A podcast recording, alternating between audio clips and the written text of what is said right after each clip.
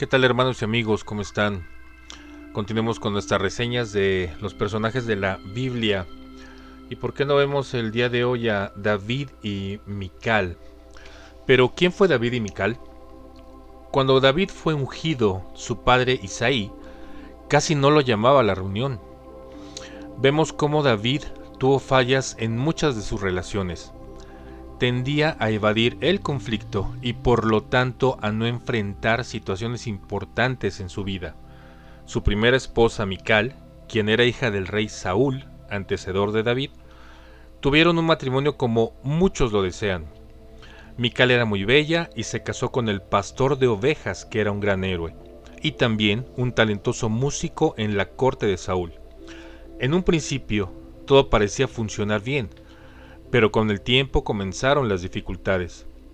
Mical estuvo separada de, David por varios años, cuando Saúl su padre la entregó a otro hombre para lastimar a David. Tiempo después David la recuperó, pero la llevó a una casa que estaba llena de sus otras esposas.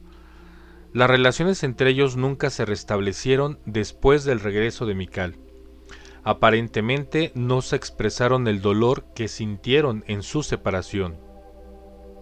Mical enfureció con David por danzar ante el arca mientras estaba celebrando su regreso a Jerusalén. Parecería que Mical estaba llena de amargura y frustración por los años de separación, pero también de celos porque David demostraba su amor por Dios a pesar de las críticas y de lo que dijeran los demás. No sabemos si alguna vez ellos trataron de arreglar su dañado matrimonio. Es como si se hubieran quedado en un silencio que los destruía a ambos. David complicó su vida todavía más con el enamoramiento y adulterio con Betsabé. Esta relación llevó a, David a tejer una complicada red de mentiras y engaños que terminaron con el asesinato de Urías y que se tuviera que casar de manera apresurada con Betsabé debido a su embarazo.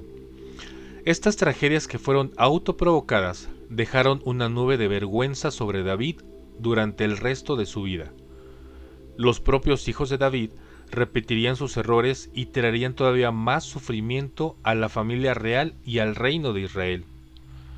Pero con todos los errores de David, ¿cómo es que se considera más justo que su antecesor Saúl? El corazón de David era transparente a Dios, y él estuvo dispuesto a aceptar la corrección de Dios en su vida. Tras cada error, estaba dispuesto a aceptar la verdad y las consecuencias y aún recibir el perdón de Dios. Aún en medio de todos sus fracasos, penas y dolores, siguió siendo un hombre cuyo principal deseo era conocer a Dios. Como David, todos cometemos errores podemos aprender mucho sobre él y sobre la sanación de las malas decisiones que hemos tomado. Podemos ver que al principio Mical y David tenían un matrimonio sólido. David siempre estuvo dispuesto a reconocer sus errores y lo más importante, aceptar la corrección de Dios. Después de su separación, David y Mical tuvieron una pobre comunicación. David evadió los conflictos familiares y la solución de los problemas. David permitió que su propio placer lo llevara a pecar con Betsabé. David, por esconder su adulterio, cayó mucho más bajo en el pecado. Por sus salmos, se le considera como una persona muy sentimental que lograba plasmar en la narrativa de cada salmo todo el amor y devoción que sentía por Dios, además de también conseguir transmitir los momentos sentimentales que vivía cada vez que escribía. Por ejemplo, los momentos de preocupación que tenía por el futuro de su pueblo o los resultados de una batalla. ¿Qué aplicaciones podemos ver para nuestra vida?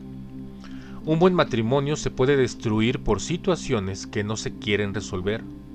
La comunicación debe de tener una elevada prioridad en cualquier relación. En tu matrimonio, con tus hermanos en la fe, con tu familia y en tu trabajo. Un error por lo general, si no pedimos ayuda de Dios, siempre nos llevará a otro error. No importa lo grande que sea nuestro pecado, Dios siempre está dispuesto a perdonarnos siempre y cuando mostremos un arrepentimiento verdadero.